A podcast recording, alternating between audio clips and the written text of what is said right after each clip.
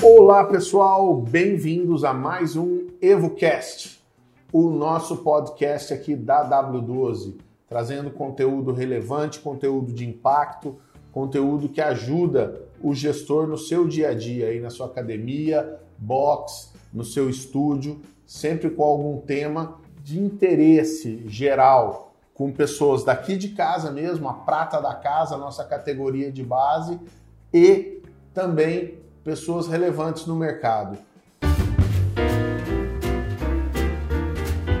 Queremos lembrar que os episódios que criamos aqui no EvoCast são patrocinados pelo Evo, um software com as melhores soluções de gestão para a academia, especialmente quando o assunto é performance em vendas e cobrança.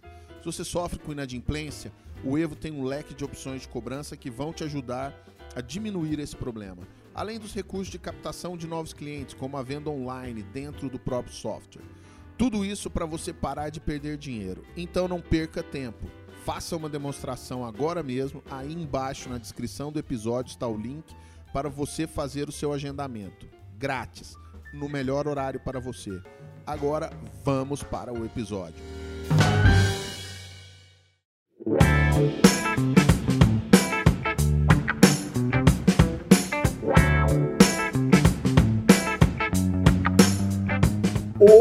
comigo uma pessoa que é de fora, mas a gente nem pode dizer que é de fora, porque nesses tempos aqui de desafio 10 Year Challenge, né, 2009, 2019, uma pessoa perfeita para isso, que é o Carlinho, que está com a gente desde 2009. Nós estamos gravando aqui em 2019. Carlinhos, da rede California Fitness, nosso amigo, dos nossos primeiros clientes, comprou na primeira IRSA que o Evo foi, que a W12 foi. Prazerzão estar tá aqui com você, Carlinhos. Prazer todo meu, Randas. Vamos aí fazer esse bate-bola aí no EvoCast. Legal, você foi um dos primeiros caras que surgiu aí para a gente trazer aqui, mas com toda a dificuldade de agenda, vir aqui para Alphaville, a gente até agradece sua presença aqui.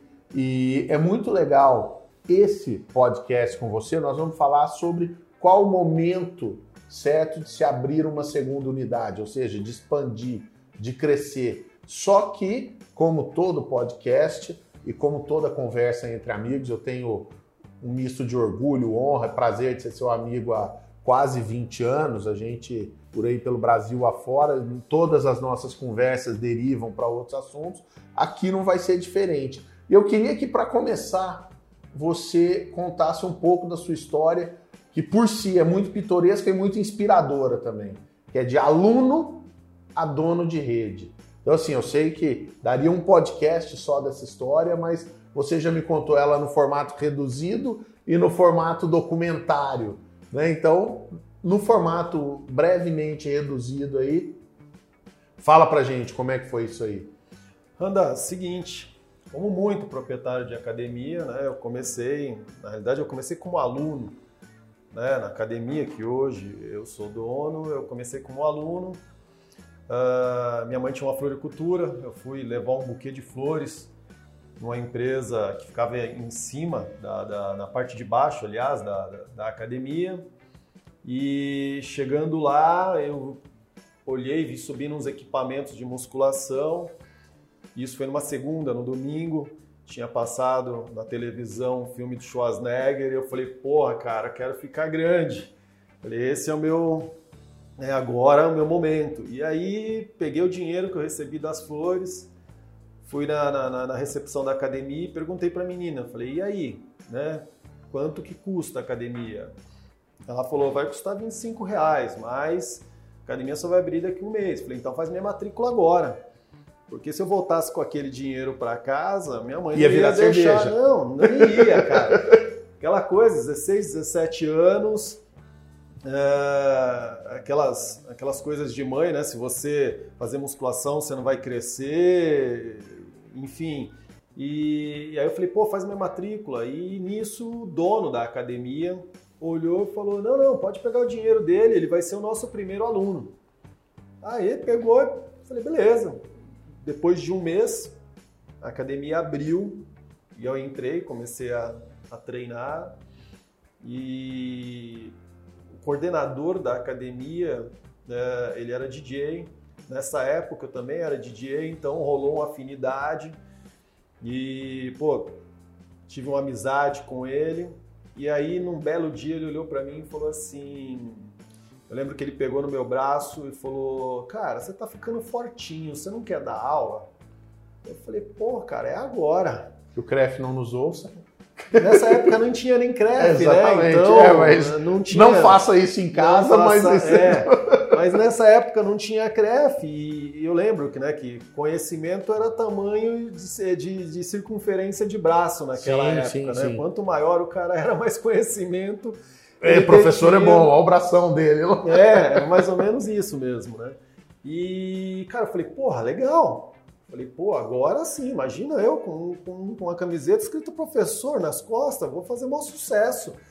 E, e, legal, e aceitei. Eu lembro até hoje que ele, eu virei para ele e falei assim, falei, Caco, o que, que eu faço? Ele falou, cara, fica tranquilo, só mostra para as pessoas aí a mesma coisa que você faz no dia a dia e explica para elas o como faz. Falei, tá bom. E entrei nesse, nesse desafio. E eu lembro muito bem que esse cara, que era meu melhor amigo, em algum momento parece que, que mudou. Né? Ele começou a ser o grande tirano. Porque eu lembro que ele virava assim, ele falava, Carlinhos, você precisa arrumar o equipamento da musculação. Eu falava, como que faz? Ele negou. Simples Pega o cabo, segue o cabo, troca lá, tira a presilha, coloca e arruma. Carlinhos, eu, você precisa fazer o seguinte, cara, você vai precisar cuidar da recepção, porque horário de manhã é tranquilo, era aquelas academias que ficava tudo né, num andar só, e você fica, você fica na academia, dá suas aulas, chega alguém você atende. Ou seja, não tinha processo de venda, não tinha nada. Falei, beleza, fico na recepção também. Então eu já era recepcionista, professor, Melhor... Aluno não, aluno não mais. Né? Aluno não mais, porque não pagava. Então, e, e, a melhor foi, foi, foi a seguinte, Randaz. Ele virou e falou assim, Carlinhos, você vai precisar dar aula de ginástica. Aí eu falei, como? Ele falou, vem aqui. Ele me levou na sala, pegou aqueles steps antigos de madeira, colocou no chão, sobe. Aí eu subi, desce, desci. É isso. Claro. Subiu, desceu, de vez em quando você joga a perna pro lado, sucesso. Cida Conte vai se materializar é, aqui nessa sala para matar a gente depois, de, depois disso aí. Dessa, porque... é bem isso mesmo, cara. E, e assim foi. Né, Carlinhos, precisa chegar às 6 horas da manhã. Na época a academia abria às 7. Falei, pô, mas por que chegar às 6, cara? Ele falou, não, porque a faxineira vai faltar, então eu preciso que você varra a academia, limpe o banheiro, para deixar a academia em ordem. E em algum momento, cara, é o que eu falei, esse cara, puta, cara, é, é o que eu falo, aquele que para mim era meu melhor amigo em algum momento, né? Ele acabou sendo o cara mais filha da puta da face da terra que podia ter. E aí uh, ele saiu fui para uma outra rede de academias, uma rede de academias grandes, e eu lembro que os donos fizeram uma reunião, aquelas reuniões de sexta-feira à noite, já vai ter reunião sexta-feira, 10 horas, 10 horas da noite. Da noite claro. E legal, e estava né, na reunião, e os donos falaram, ah, o Caco saiu, a gente vai precisar agora de um coordenador para a academia. E esse coordenador vai ser o Carlinhos. Eu falei, eu? Aí ele falou, é, você, Carlinhos. Eu falei, por que eu? eu falei, pô, tem uns caras bem maiores do que eu. Eu ainda falei, tem uns caras que são bem maiores do que eu. eu falei, cara, eu vou ser o coordenador? Falou, sim, mas eu falei, por quê? E aí, talvez veio a minha primeira lição que eu tive de forma administrativa, que foi o seguinte, ele falou, Carnioso, você sabe é, arrumar equipamento, você sabe, entende da recepção, você entende de ginástica, entende de musculação, cara, até limpeza você faz. Né? E eu falo, minha, talvez a minha primeira lição administrativa foi visão sistêmica que eu aprendi o que era realmente ter visão sistêmica sobre Na prática, nem precisou pagar 60 pau para fazer a metanoia. Não precisou, cara. não precisou. E, e aí eu entrei na, na, na, na coordenação, né? e aí vieram vários desafios, desafios extremamente pesados, porque até o momento é você SA, e aí na hora que você se vê tendo que pô, lidar com uma equipe, engajar essa equipe, ou seja, fazer a coisa acontecer através de outras pessoas, né? E você, pô, peraí, né? E aí a coisa foi andando, lidei com, com essas situações e eu lembro que alguns meses depois o dono da academia virou e falou assim para mim, falou, Carlinhos, a gente vai te mandar embora. Aí eu falei, porra, me mandar embora? Mas por quê? O que aconteceu? Faz pouco tempo que eu assumi a coordenação, acho que eu tô andando. Falou, a gente fez essa academia para ter 500 alunos e a gente está uh, ah, com a academia com 250. Enfim, não fecha as contas. Seu salário é o mais alto por ser coordenador. É, e aquela Aquelas conversa, contas geniais né, é. que se fazem. Aí eu virei e falei, pô, não, cara, Falei, não, não vamos fazer isso não, eu vou dar um jeito. E aí ele falou, vamos fazer o seguinte então, a gente vai fazer sua, sua rescisão e vamos te dar 1% do negócio. Aí eu falei, opa, falei, aí sim, agora sou dono. Né?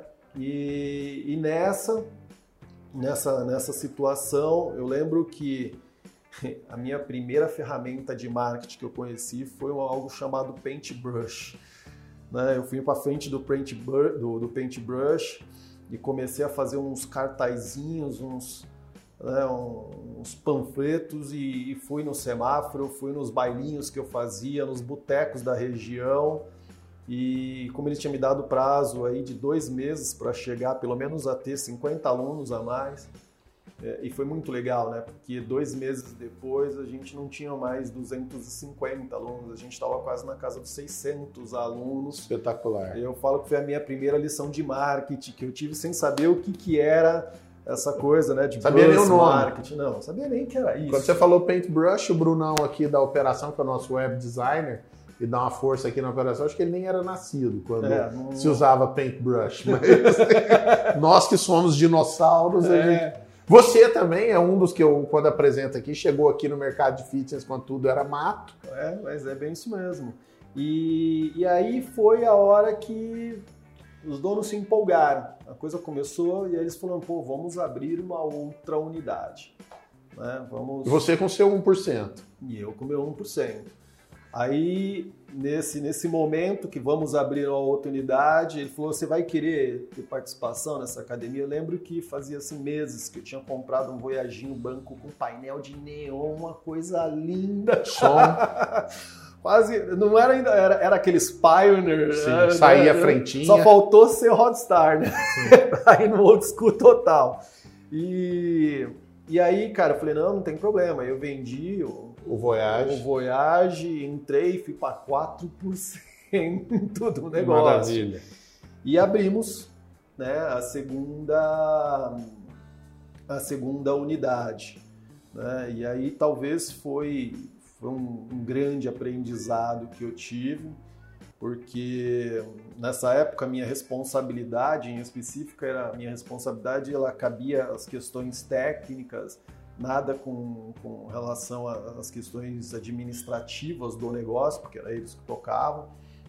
E, e nesse de errar 300% do negócio, né, é quase que se abriu um negócio falido, 100% falido. E, e, eu fui para uma situação em que a grande. Hoje a gente vê muito o mercado sofrendo muito com isso, né? com antecipação de recebíveis, realmente vendendo o almoço para pagar a, a janta e nesse momento é, eu olhei e falei, pô, peraí, cara, se lá atrás deu certo fazer esse negócio de marketing, agora deve dar certo também. também. Tem mais gente fazendo. É, eu falei, opa, peraí, vamos lá. E eu lembro até hoje que tinha um amigo meu, ele trabalhava, tinha uma casa noturna, não sei se, se você se lembra, como você não é de São Paulo, se chamava Reggae Night. Eu sei da, de Santos. Tinha de Santos também. E esse Jimmy Cliff era habituê. É, eu não sei se o Jimmy Cliff ou eles colocavavam algum negão não, era Jimmy com Cliff aparência mesmo. de jamaicano lá cantando. Ninguém ia saber a diferença. É, e o amigo meu ele fazia as artes da, da Night. Ele era o designer, ele que fazia. E eu falei, cara, Levi, me ensina a fazer esse, esse tipo de situação. Eu lembro que eu ia para casa dele 10, 11 horas da noite, porque a galera gosta de trabalhar de madrugada. Sim. E, cara, ele ficava me ensinando a mexer e eu voltava para casa, ia lá e começava a tentar fazer alguma coisa. Eu lembro que o meu primeiro flyer que eu fiz, cara, uh, a grana era tão escassa que tem uns brothers meus que são da MS Company, o Ailton e o Almir, né? E nessa época a gente estudava junto, fazia faculdade junto. Eu lembro que eu fiz a frente e eles fizeram um verso do flyer, porque não dava para pagar para rodar junto, em conjunto. E como Genial. a academia deles era em Interlagos e a nossa era em Santo Amaro, então, tipo assim, são, por que co não? são co-irmãs. Então, por que, que tem uma academia? Não são co-irmãs, só que uma em Interlagos outra aqui. A gente distribui cada uma na tua. Genial. Na tua parte. Tudo isso, cara, desculpa te interromper, mas é muito legal, assim, para esse pessoal que acha que é, sempre tem uma desculpa pronta para o não dá para fazer. Né? Não, não dá para fazer porque insira aqui 24 desculpas esfarrapadas à sua escolha. Mas é assim, você está trazendo vários cenários aí nessa direção do que dá para fazer. Não, mas eu acho que é, é, Eu sou um cara que eu sou muito dessa, dessa situação, né, cara? Eu sempre, eu vou pegar um exemplo que há um tempo atrás eu até comentei isso numa reunião com alguns desses gestores aí do, das grandes redes, né? Eu lembro que eu entrava, é, um exemplo, na companhia atlética, e eu lembro que eu olhava aquelas placas de porta de aço escovado, né, com o nome da sala, eu olhava aquilo e falava, cara, meu. Aí eu fui cotar o valor do, do aço escovado. falei, mas você tá louco, cara. E aí eu mandava fazer o adesivo, aço escovado e colava. Sim, claro. mas eu deixava com o Vesu parecido. Cara, é mais ou menos parecido. Não precisa. Robert Mitchum tem uma frase que era muito legal. Não, você não precisa ter um negócio grande. Você precisa ter a cara de quem tem um negócio grande. É, mas negócio entenda-se como quiser, mas não, não é. Eu sempre, eu sempre gosto de uma frase, né? Não é porque eu sou pequeno que eu tenho que Essa frase pequeno, foi genial, entendeu? Então, vou ser pequeno. Então, assim, cara, eu vou para cima e faço acontecer. E sempre foi muito assim na minha na minha na minha vida, o Randaz. E aí é, a gente abriu essa essa segunda unidade, fui, fiz o marketing, a coisa começou a andar. Um belo dia, meu ex-sócio virou para mim e falou assim. E aí eu acho que né, foi a, a, a, grande sacada do negócio andar e de prosperar. Eu lembro que ele chegou, ele, ele trabalhava numa, numa grande loja, rede é, de loja de varejo, né, uma empresa alemã, e ele chegou, ele veio com, com budget de, de, de, de dessa, dessa empresa, um planejamento, a empresa com planejamento para 10 anos. Aí ele falou: oh, você vai fazer isso.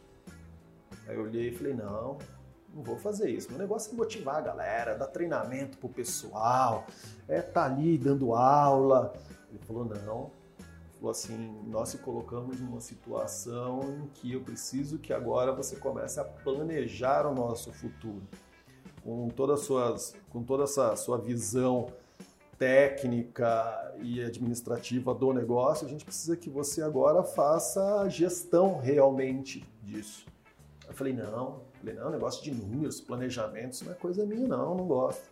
E aí, cara, eu, aquela coisa linda, né? Eu lembro que ele colocou a mão no bolso assim, pegou a carteira, abriu a carteira em cima da mesa. Naquela época, a gente está falando esse 2002, pegou um cheque do Itaú e quem tinha um cheque do Itaú com cinco estrelas. Sim, Itaú cinco estrelas. É, era. E ele perguntou para mim assim: quanto que é a tua parte mesmo? Aí eu falei: por quê? Ele falou: porque se você não fizer, eu vou arrumar quem faz. Eu falei: não, não, não, daqui, pode deixar que eu faço tudo. Pode deixar que eu, eu faço. Aprendo, aqui. E aprendo a fazer planejamento financeiro. E a partir daí.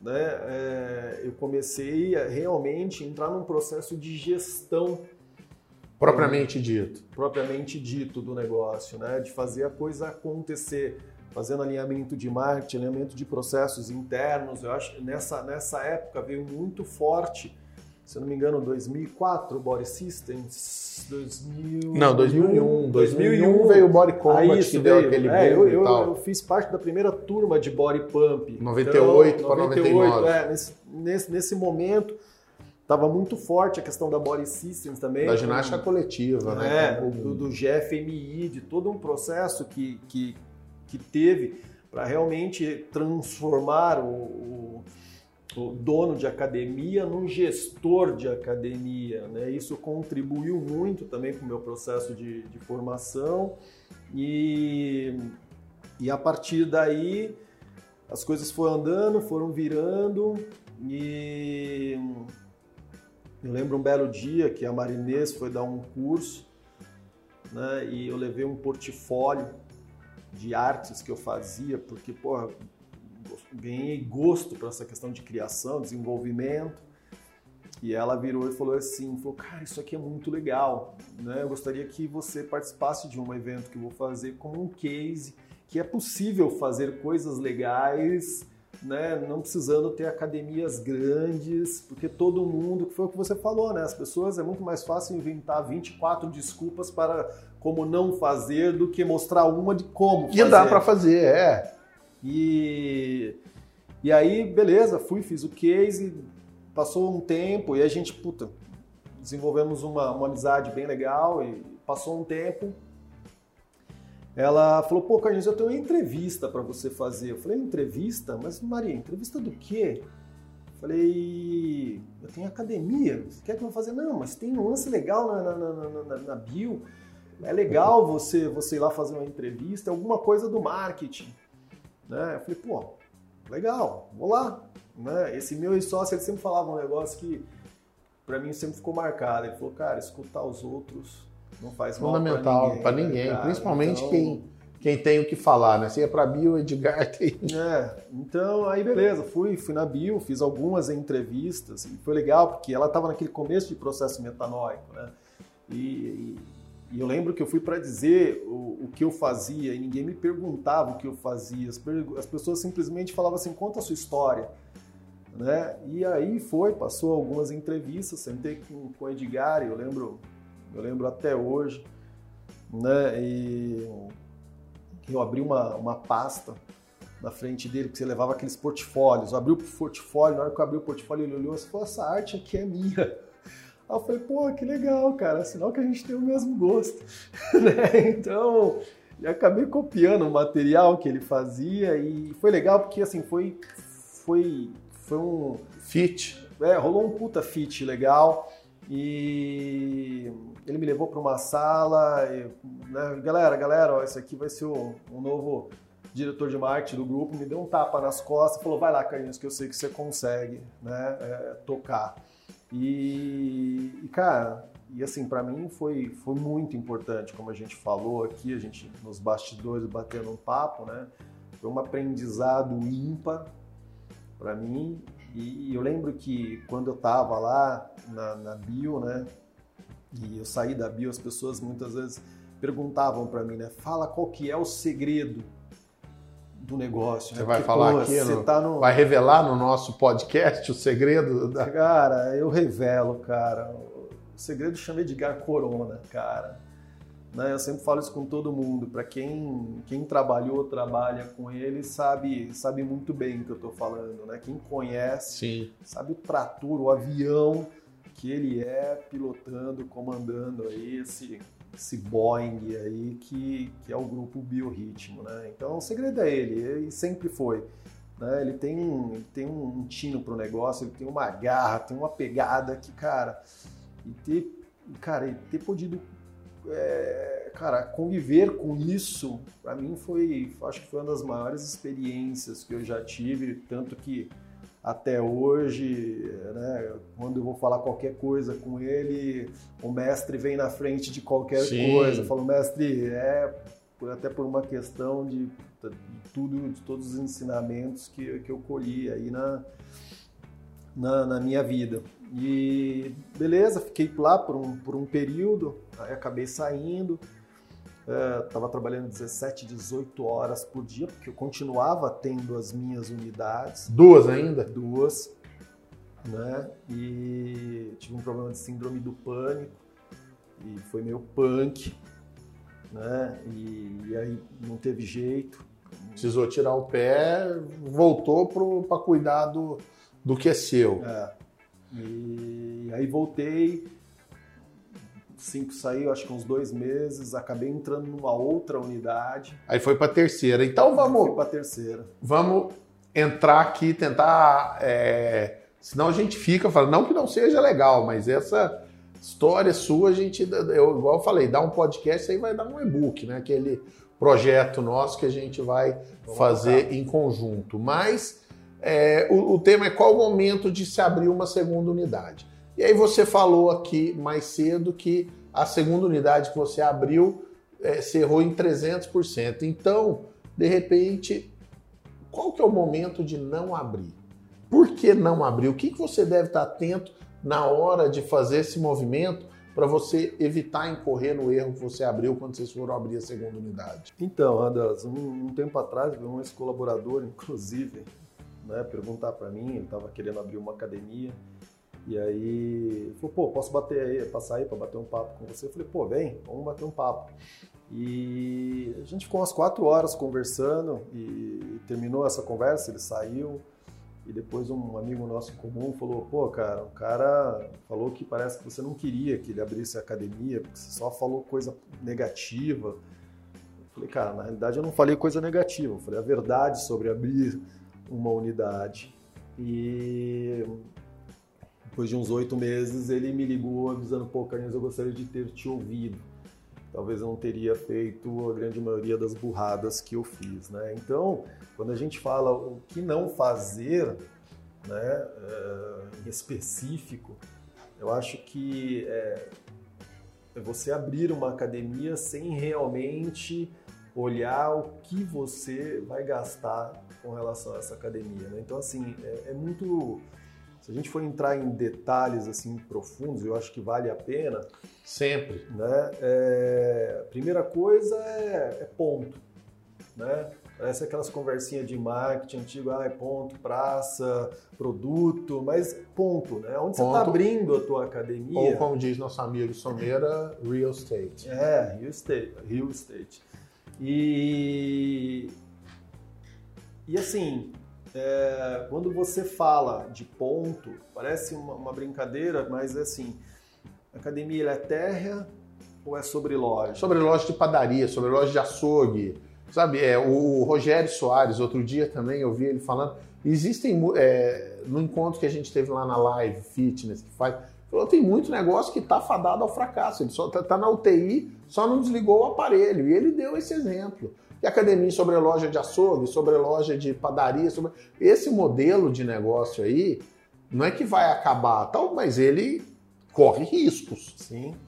E é sobre loja? Se não é sobre loja, tudo bem, mas são quantos andares? Porque assim, se eu tenho uma uma unidade que ela é verticalizada, eu preciso de mais gente para atender, então meu custo de operação aumenta. na realidade aumenta, né? Então começa por aí.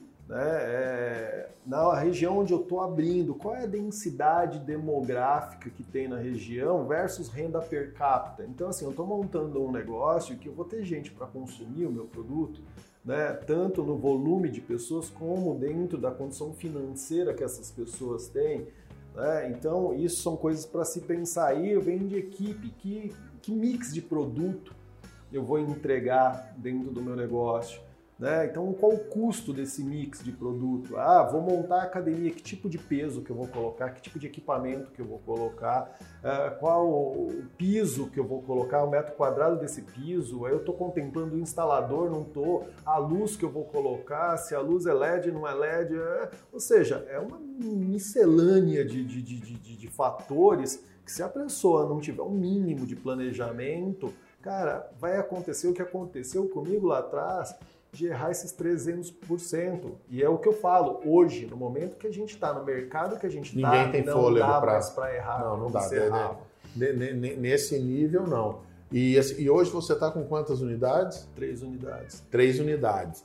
E aí a questão é a seguinte: é, você talvez seja uma parcela mínima dos gestores que conhece esse estudo de geolocalização, de real estate, de tudo isso aí. E aí a gente quer saber, eu vou abrir unidade, uma, vou abrir a, a segunda, vou abrir a terceira. Elas precisam ter um padrão, uma certa uniformidade ou não? Você tem que se adequar às condições de real estate, às condições do local, à geolocalização, aos costumes, se é uma academia perto de uma fábrica, de uma escola, mas assim, e, ou assim, se existe a necessidade de padronizar, se não existe, existe um mínimo que se padronize? Sim, eu acho, no meu ponto de vista, o quanto mais você padronizar todo o processo, melhor é. Fica mais fácil né, de você unificar e fica mais fácil de você replicar todo o processo quando né, fica até falando de fornecedor, né? Então assim, a partir do momento, ah, putz, fiz um projeto, tem um projeto pronto, projeto esse projeto, a partir daqui, eu vou, se eu for replicar, ele vai ser. Então, assim, você já tem os, os, fornecedores de forma homologada, então tudo fica mais fácil, porque quando você duplica a tua operação, né, quando você pensa em abrir uma outra unidade, você tem que pensar que você já não vai conseguir ter o mesmo cuidado, né, a mesma pertencimento dentro do uhum. processo uhum. como você teve na primeira. Então, quanto mais padronizado tiver, mais fácil fica a replicagem desses processos. Isso tanto na, nas questões de, de, de, fornecedores, identidade visual, tudo, porque isso é um grande pecado que a gente vê, falando de identidade visual, né? Você vê pessoas muitas vezes postando fotos nas redes sociais de outra academia para falar Sim, do negócio é, dele. É, é. Então, a academia dele, as cores internas da academia é vermelho e, e preto né? E o logo dele é amarelo, azul, então assim, não tem essa, essa identidade. Então, quando você fala em, padronização, Randas, eu acho que tem que pensar a padronização assim 100% mesmo do logo, por que daquele logo, qual a história que aquele logo conta, né? Então, que, se a gente for é, um pouco mais a fundo, o que a gente tinha conversado nos nossos bastidores aqui, né?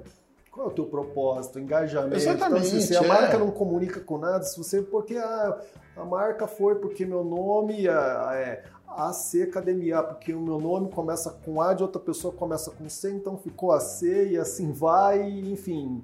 Fica difícil contar uma história. Sim, um né? storytelling nulo, né? Então. E, e, e, aí o que, que acontece? Eu acho que assim, também é, existe uma Pegando o gancho da sua frase favorita, não é porque eu sou pequeno que eu tenho que pensar pequeno. Às vezes a pessoa também se sabota, ela imagina, não, eu vou para aquele bairro ali que é mais humilde, que é poder aquisitivo mais baixo, as pessoas não vão comprar essa aula. Não, às vezes as pessoas querem essa aula ali, você consegue envelopar o seu serviço, o seu mix de produto de forma que aquele pessoal de poder aquisitivo mais baixo consiga acessar a esse tipo de. ou pelo menos ter a sensação que está consumindo isso. É, tudo que você falou agora é muito legal, né? As pessoas querem muitas vezes copiar o modelo da Smart Fit mas não copia o modelo de negócio Smart Sim, Fit. claro. Democratizar, é. democratizar o fitness de alto padrão. É, exatamente. Daí, né, hoje, você dá a oportunidade de uma pessoa simples entrar numa academia e treinar num equipamento life, numa academia onde tenha 50 esteiras. Então, muitas vezes, você tem uma academia num lugar é, mais simples, num bairro mais simples, você entra com qualidade, com processos bem definidos, ou seja, você consegue entregar algo que aquela pessoa ela não precisa ir longe para buscar. Isso, isso gera empoderamento é. local. Acho que isso é fantástico. Você vira uma referência do local, você passa a ser a cara do local, né? Então, assim, tudo passa também por uma série de coisas que a gente discute, e, e, e faz parte de uma certa luta nossa, que é a quebra de crenças, crenças que diminuem, crenças que te impedem de crescer, sabe? Mudança de mindset realmente. Cara, para de achar que não vai dar, que não dá, que isso não dá. Faz caber. Né? Sim. É, é, é, é, o princípio da economia, tirar de onde não tem e colocar onde não cabe. Eu acho que é o, esse é o grande, grande segredo, né? E aí tem uma outra coisa, você tem três unidades. Eu já sei o que, você vai me dizer porque a gente conversou por alto isso aqui, também é uma história legal, que é onde o gestor deve ficar, na academia que está indo melhor, na que está precisando de uma força.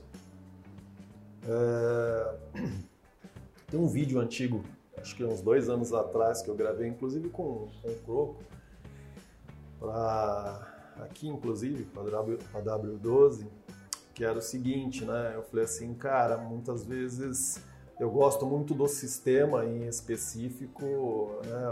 O Evo me ajuda muito porque me tira da operação local. Eu consigo ver como está o andamento da, do meu negócio sem ter que estar dentro dele, porque muitas vezes estar dentro do negócio atrapalha. O, o dono atrapalha. Esse vídeo tem quatro anos. Foi na nossa... Eu acho que foi uma mudança de posicionamento nossa muito legal. Essa que alguns gestores de visão chegaram a essa conclusão, que o, o, o, dono às vezes atrapalha. É, o dono muitas vezes atrapalha. Estar dentro do negócio muitas vezes atrapalha.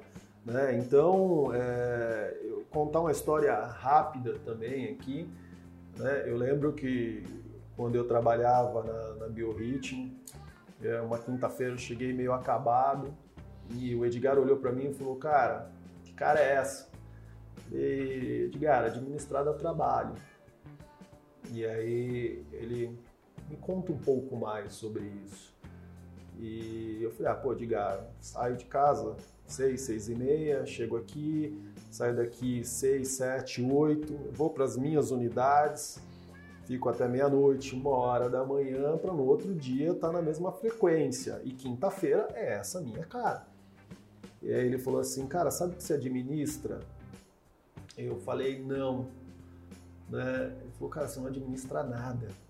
Porque se você tem que estar tá dentro do teu negócio para o negócio funcionar, alguma coisa está errada.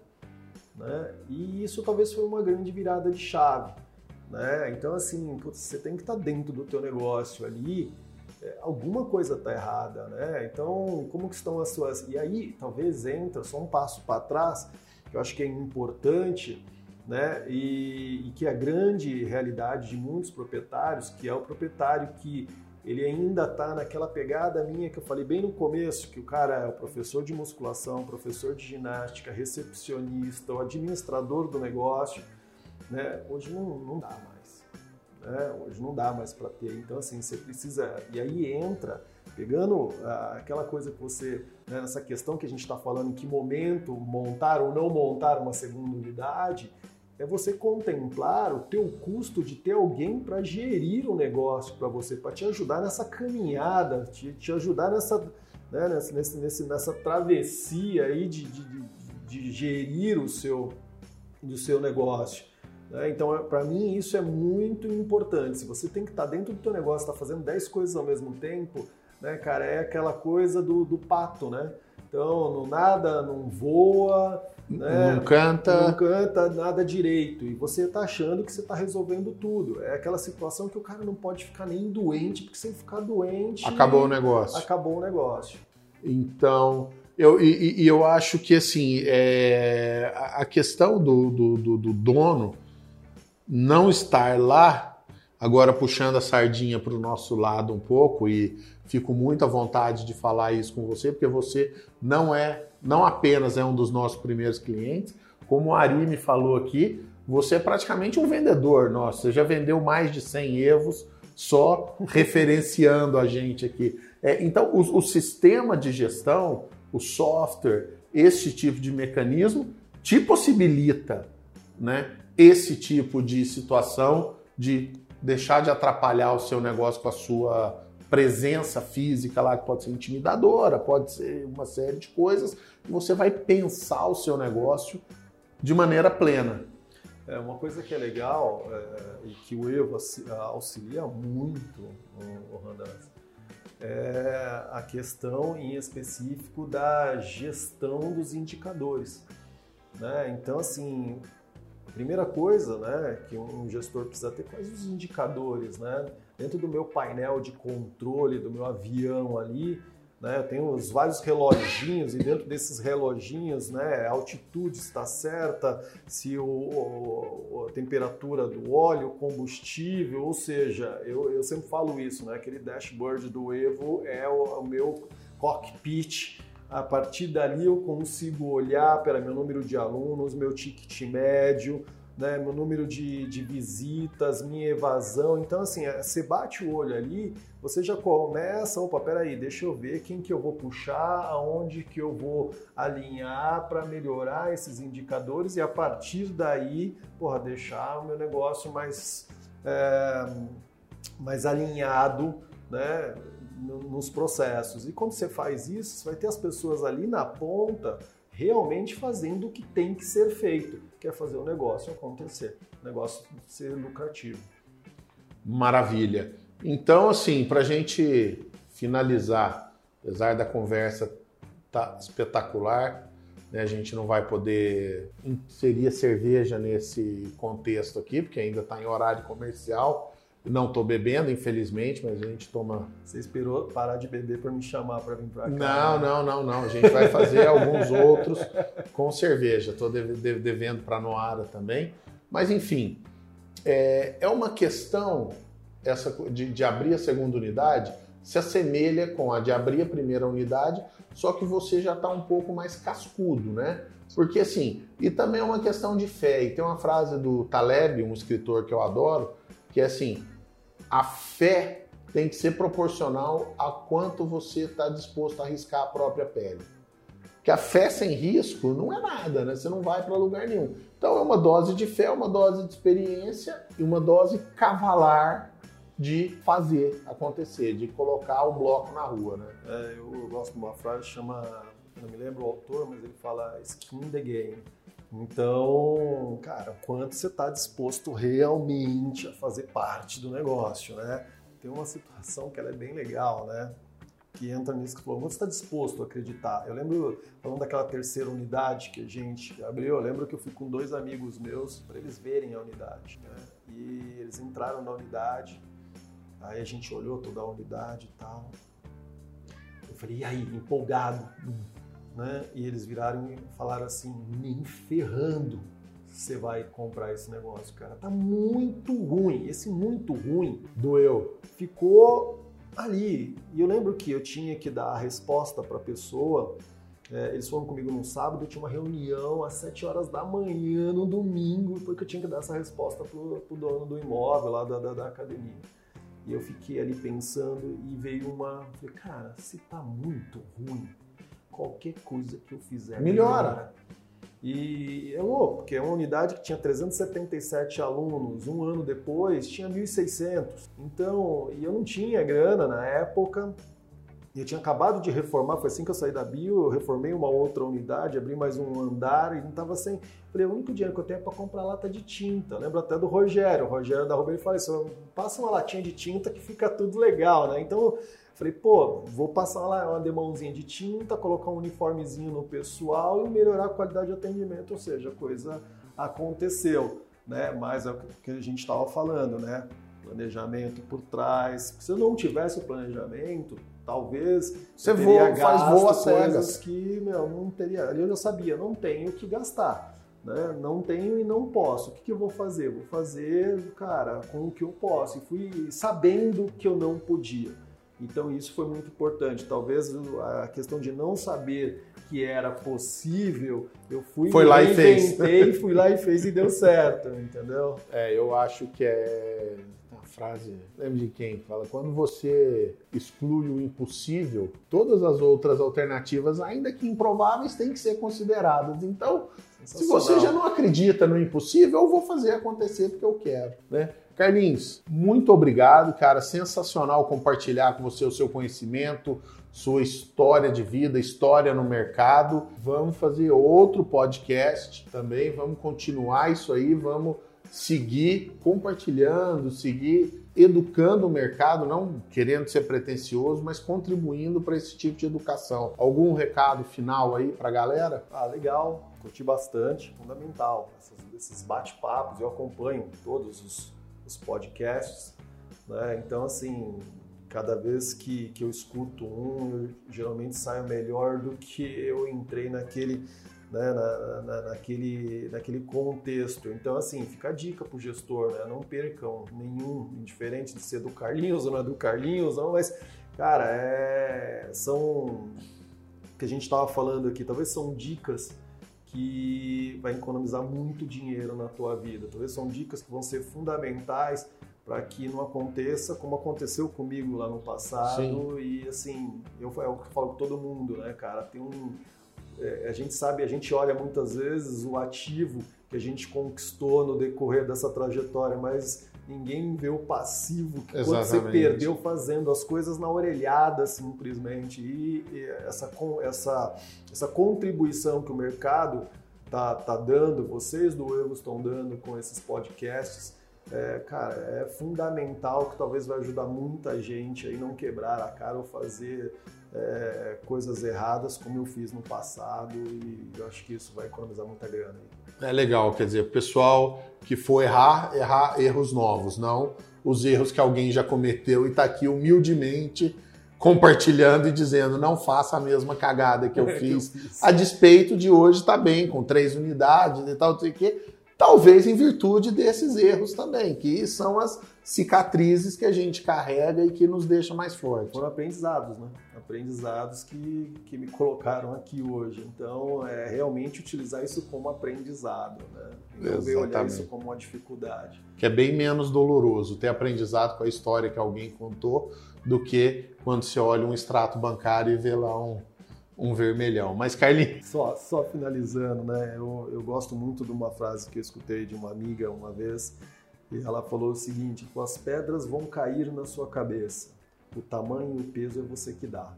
Então, enfim, né, fica aí. Exatamente. Valeu, cara, brigadão. Pessoal, espero que vocês tenham gostado. Mais um episódio do EvoCast, esse aqui muito rico, muita história, muita dica prática, muita coisa para você levar para sua gestão.